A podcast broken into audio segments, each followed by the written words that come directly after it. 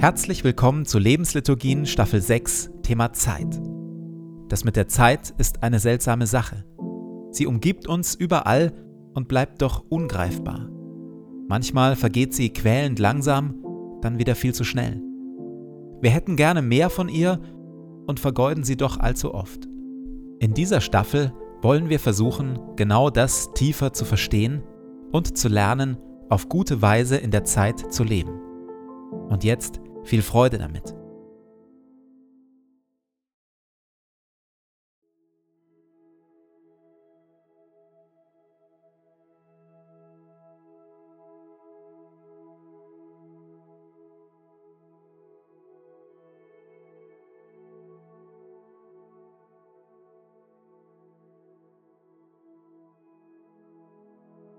Zu Beginn meines Betens lege ich zur Seite, was mich beschäftigt und lasse es ruhig werden in mir.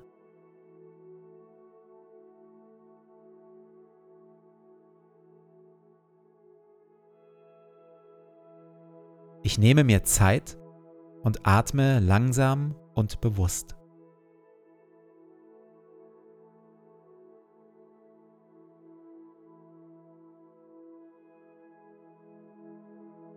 Herr über Zeit und Ewigkeit, du bist hier jetzt. Meine Zeit steht in deinen Händen.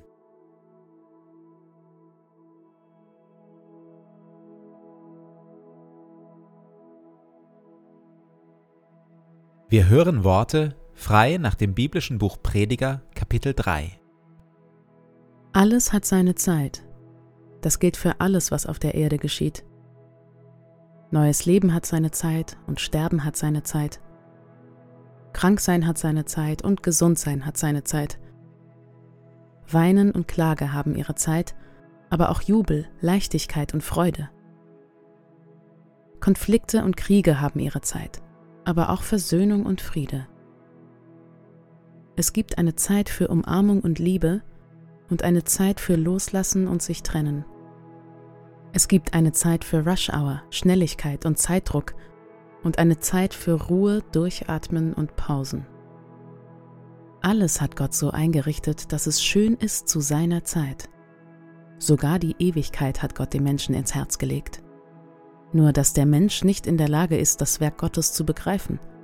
Er durchschaut weder, wo es beginnt, noch wo es endet.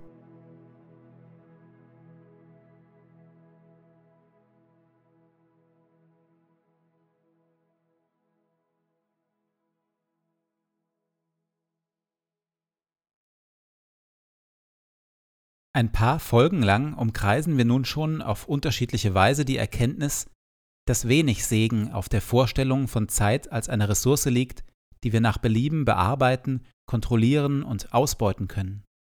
Sie zerrinnt uns dabei zwischen den Fingern.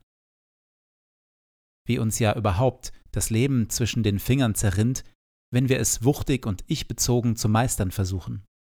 Wenn wir versuchen, uns Zeit und Leben untertan zu machen und zu unterwerfen. Um das zu erkennen, braucht es noch gar keinen spezifisch geistlichen Blick. Auch ein kluger menschlicher Blick kommt zu dieser Erkenntnis. Oliver Bergman schreibt, das führt zu der Einsicht, dass sinnvolle Produktivität oft nicht dadurch entsteht, dass man sich beeilt, sondern dadurch, dass man sich Zeit lässt und sich dem hingibt, was im Deutschen als Eigenzeit bezeichnet wird, also der Zeit, die einem Prozess selbst innewohnt. Am radikalsten ist vielleicht, dass wir durch das Erkennen und Akzeptieren der begrenzten Macht über unsere Zeit die Vorstellung in Frage stellen, dass Zeit überhaupt etwas ist, das man nutzt. Es gibt eine Alternative. Den unmodischen, aber wirkungsvollen Gedanken, sich von der Zeit nutzen zu lassen, indem man das Leben nicht als Gelegenheit betrachtet, seine vorbestimmten Erfolgspläne zu verwirklichen, sondern auf die Bedürfnisse seines Platzes und seines Augenblicks in der Geschichte reagiert. Zitat Ende. Das ist eine kluge weltliche Einsicht in das, was der Autor des alttestamentlichen Sprüchebuches so ausdrückt. Das Herz des Menschen plant seinen Weg, der Herr aber lenkt seinen Schritt. Sprüche 16, Vers 9. Erst wenn wir uns von Gott Weg Ziel und Rhythmus zeigen lassen, wenn wir mit Bergmans Worten gesprochen den Versuch aufgeben, die Zeit zu nutzen und uns stattdessen von der Zeit nutzen lassen, beginnt unser Leben Früchte zu tragen in den Bereichen Glaube, Hoffnung und Liebe.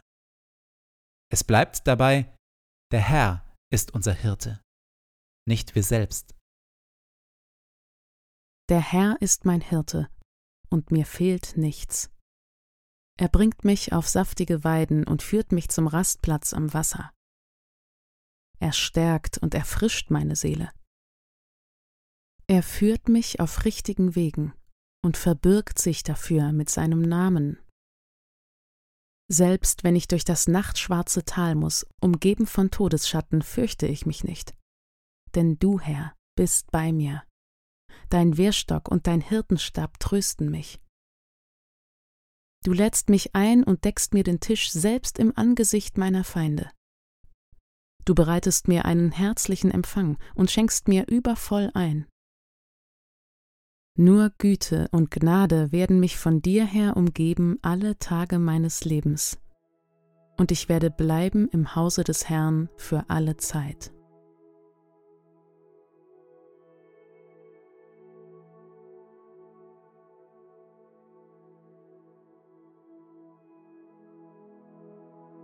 In der Stille lasse ich meine verkrampften Vorstellungen und allzu starren Pläne los und spreche zu Gott, sei du heute mein Hirte.